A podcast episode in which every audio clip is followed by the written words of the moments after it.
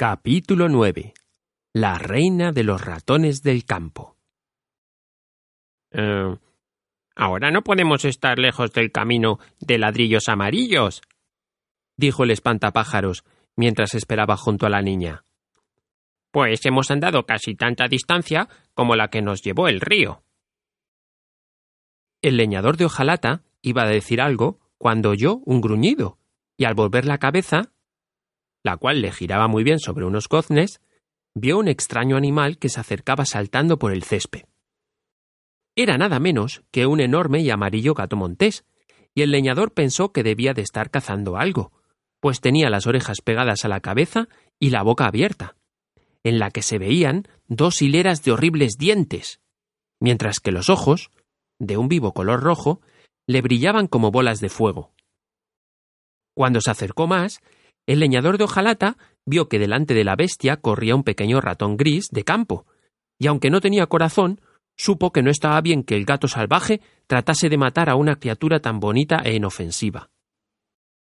Así que el leñador levantó el hacha, y cuando el gato pasaba por delante, le descargó un fuerte golpe que lo partió en dos, separándole la cabeza del cuerpo, el cual rodó en dos pedazos hasta detenerse a sus pies.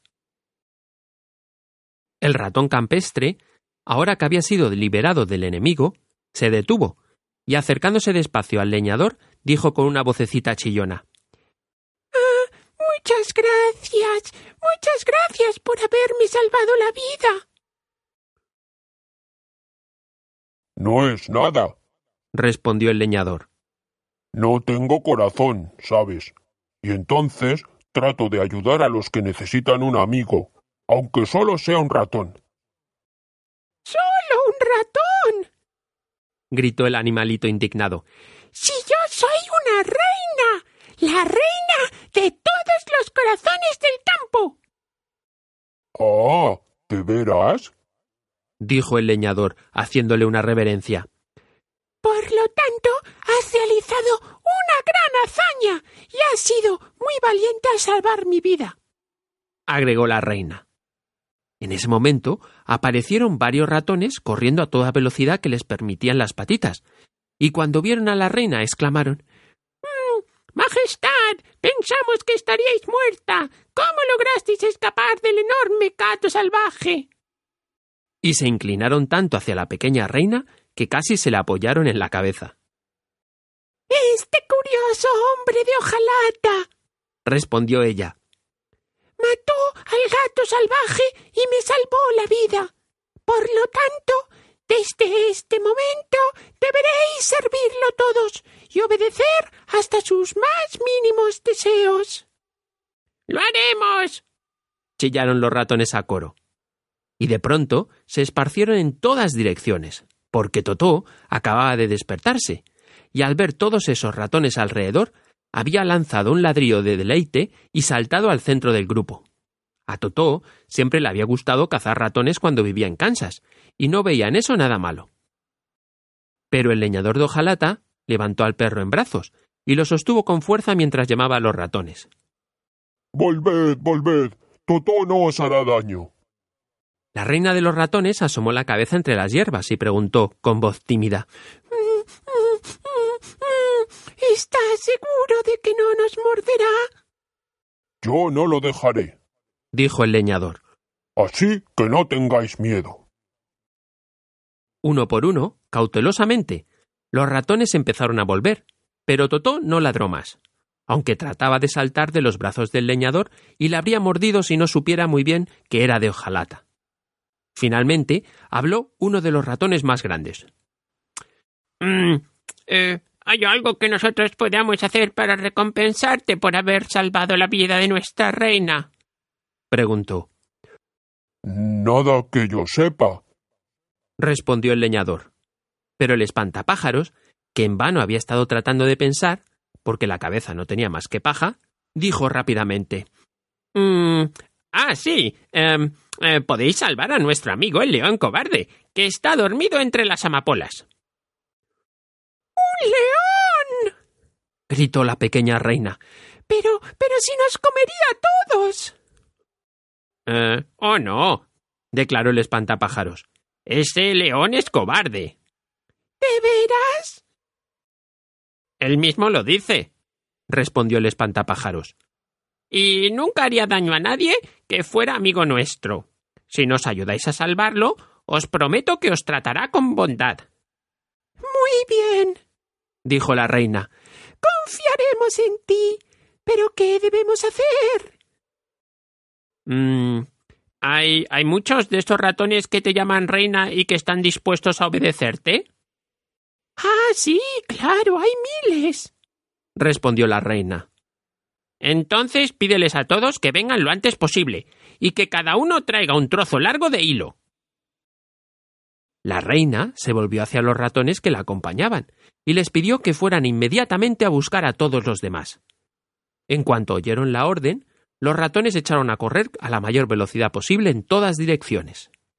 Mm, ahora, dijo el espantapájaros al leñador de hojalata, tú tendrás que ir hasta estos árboles de la orilla y hacer un carro para transportar al león. Y el leñador fue enseguida al sitio de los árboles y se puso a trabajar, y pronto hizo un carro con los troncos, a los que sacó las ramas y el follaje.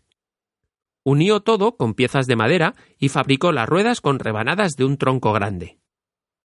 Tan rápido y tan bien hizo el trabajo que cuando los ratones empezaron a llegar el carro estaba listo. Venían de todas partes y había miles.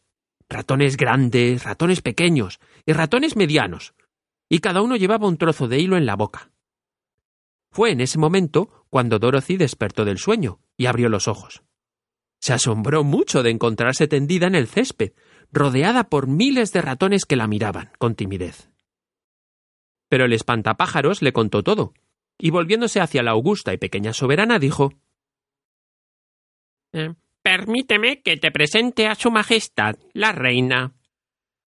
Dorothy asintió con solemnidad, y la reina le hizo una reverencia, y desde ese momento se hizo muy amiga de la niña. El espantapájaros y el leñador comenzaron a atar los ratones al carro, usando los hilos que habían traído. Sujetaban un extremo al pescuezo de cada ratón y el otro al carro. Naturalmente, el carro era mil veces más grande que cualquiera de los ratones que lo iban a arrastrar, pero cuando todos los ratones estuvieron enjaezados, lo pudieron mover con facilidad. Hasta el espantapájaros y el leñador de hojalata se pudieron sentar encima, y fueron rápidamente llevados por esos extraños caballitos al sitio donde dormía el león. Después de mucho trabajo, porque el león era bastante pesado, consiguieron ponerlo sobre el carro. Entonces la reina ordenó enseguida a su pueblo que iniciase la marcha, pues temía que si los ratones se quedaban demasiado tiempo entre las amapolas, también se dormirían. Al principio, las pequeñas criaturas, a pesar de su elevado número, apenas pudieron mover el pesado carro, pero el leñador y el espantapájaros empujaron por detrás, y así fue más fácil. Pronto sacaron al león de los verdes campos, donde podría respirar otra vez el fresco y dulce aire y no el venenoso aroma de las flores. Dorothy fue a esperarlos y agradeció calurosamente a los pequeños ratones por haber salvado de la muerte a su compañero se había encariñado tanto con el enorme león que se alegraba de haberlo rescatado. Luego sacaron los hilos a los ratones, que se escabulleron por el césped hacia sus casas. La reina de los ratones fue la última en irse. Si alguna vez nos volvéis a necesitar, dijo, salid al campo y gritad. Nosotros os oiremos y acudiremos en vuestra ayuda. Adiós. Adiós. gritaron todos, y allá se fue la reina, corriendo, mientras Dorothy sostenía con firmeza a Totó para que no la persiguiera y la asustara.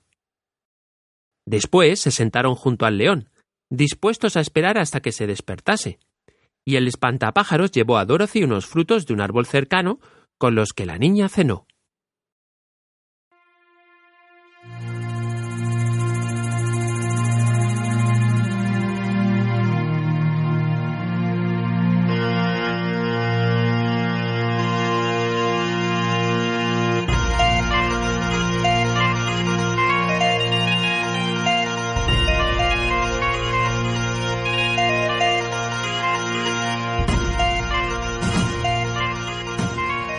Capítulo 10 El guardián de las puertas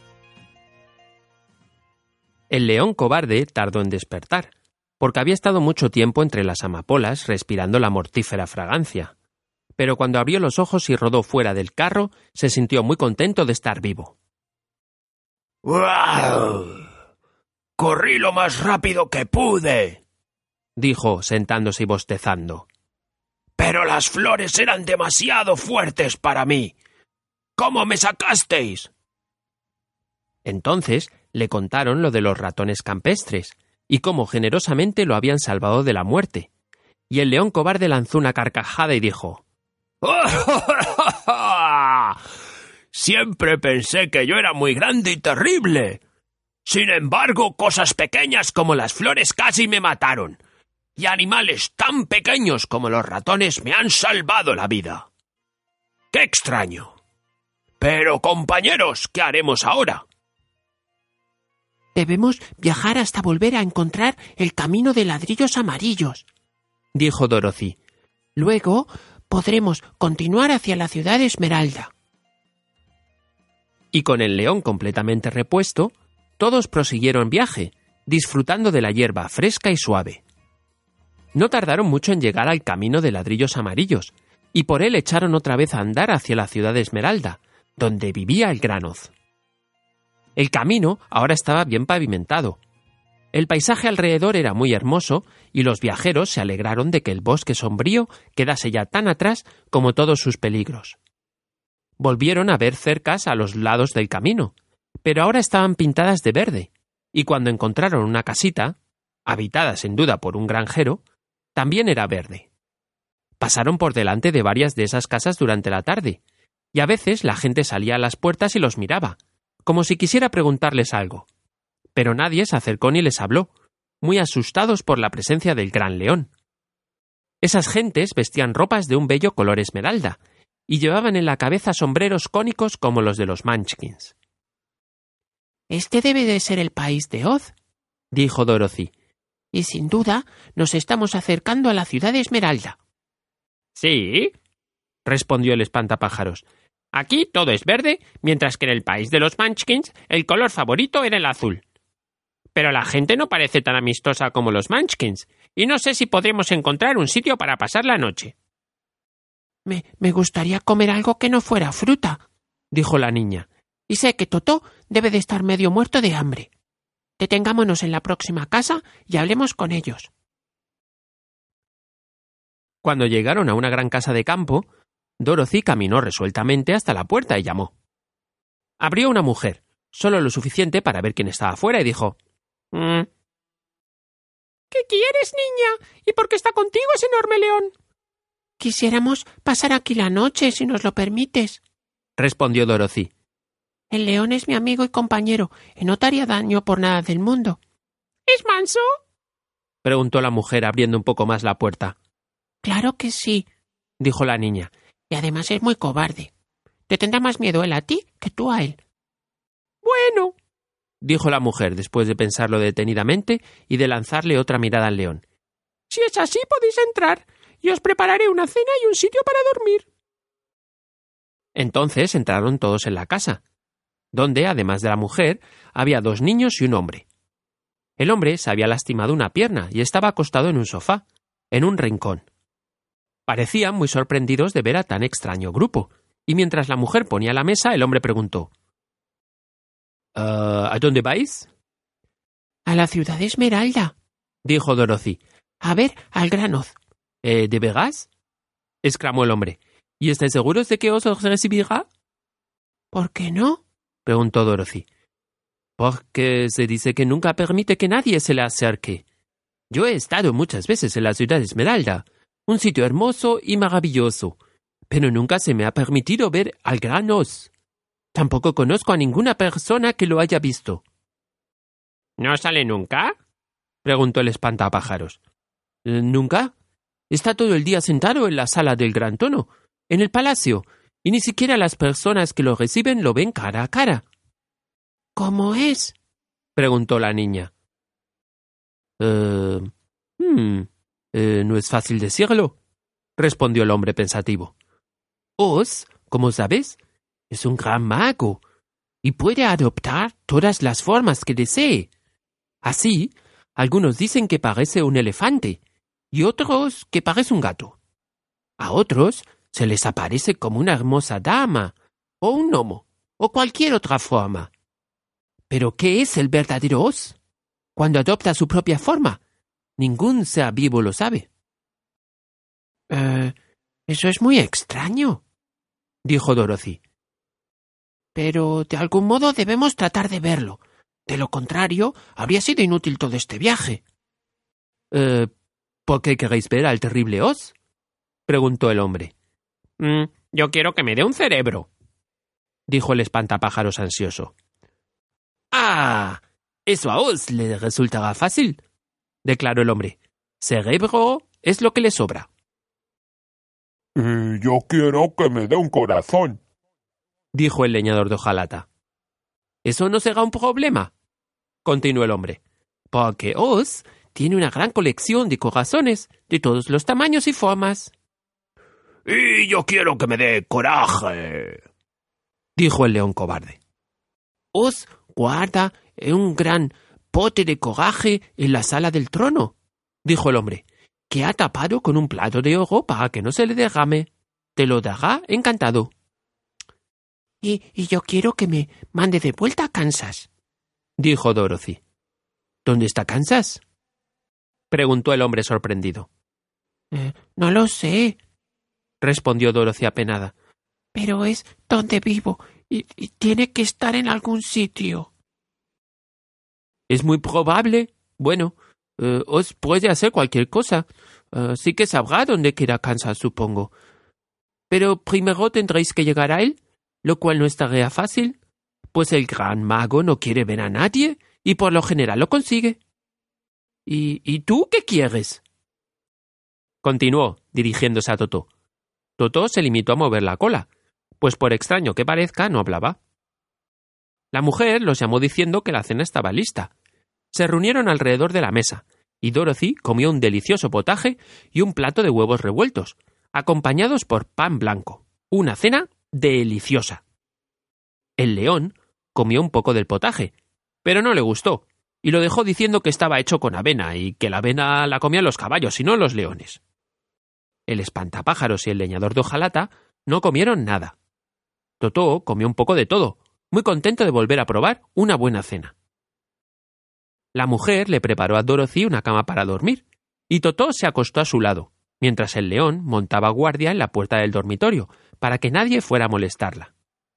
El espantapájaros y el leñador de hojalata se quedaron quietos en un rincón toda la noche, aunque, naturalmente, no durmieron. A la mañana siguiente, al salir el sol, reiniciaron el viaje y pronto vieron allá adelante, en el cielo, un hermoso resplandor verde. Eso debe ser la ciudad Esmeralda, dijo Dorothy. A medida que avanzaban crecía el resplandor, y todo indicaba que se acercaba el fin del viaje. Sin embargo, no llegaron a la gran muralla que rodeaba la ciudad hasta el atardecer. La muralla era alta y ancha, de un resplandeciente color verde. Delante de ellos, y al final del camino de ladrillos amarillos, había una puerta grande, tachonada de esmeraldas que brillaban tanto al sol que cegaron hasta los ojos pintados del espantapájaros. Había un timbre junto a la puerta, y Dorothy apretó el botón y oyó que del otro lado resonaba un tintineo de plata. Entonces, muy despacio, la enorme puerta se empezó a abrir, Pasaron todos y se encontraron en una sala alta y abovedada, de paredes en las que resplandecían incontables esmeraldas. Delante de ellos había un hombrecito más o menos del tamaño de los Munchkins. Estaba todo vestido de verde, de la cabeza a los pies, y hasta en la piel tenía un tinte verdoso.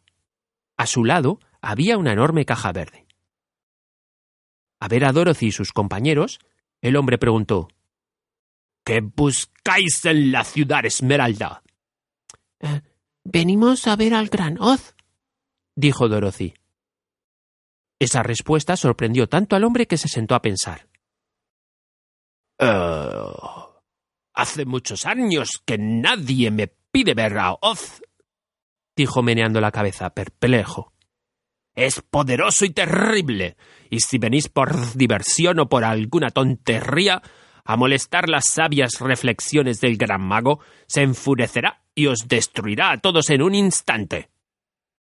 Pero no es diversión ni una tontería, replicó el espantapájaros. Es algo importante. Y nos han dicho que Oz es un buen mago. Lo es, dijo el hombre verde, y gobierna bien y con sabiduría la ciudad de Esmeralda. Pero para los que no son sinceros o se acercan a él por curiosidad, es sumamente terrible, y pocos se han atrevido a quererle ver la cara. Yo soy el guardián de las puertas, y como me pedís ver al gran Oz, deberé llevaros al palacio. Pero antes tendréis que poneros estas gafas. ¿Eh? ¿Por qué? preguntó Dorothy. Porque sin gafas el brillo y la gloria de la ciudad de Esmeralda te cegarían. Hasta los que viven en la ciudad deben usar gafas día y noche. Todas están guardadas bajo llave, pues así lo ordenó Oz cuando fue construida la ciudad, y yo tengo la única llave que permite llegar a ellas.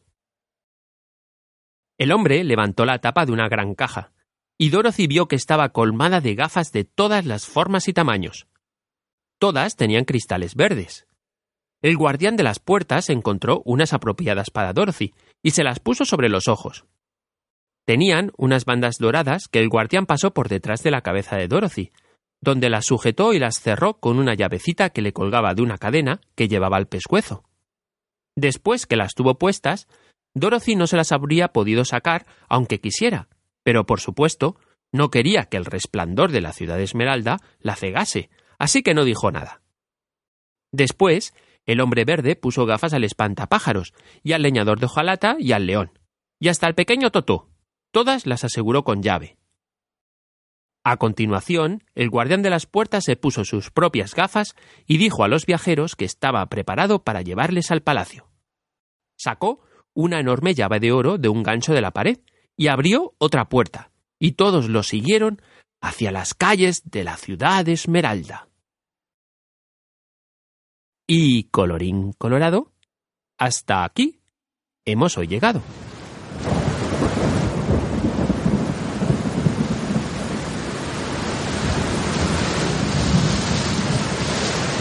¿Te ha gustado el cuento? ¿Te gustaría escuchar otros? Pues escríbeme una reseña en iTunes o envíame un email a cuentos a la luz de la luna gmail.com. Me llamo Carlos y has escuchado el podcast de Cuentos a la luz de la luna. Hasta el próximo cuento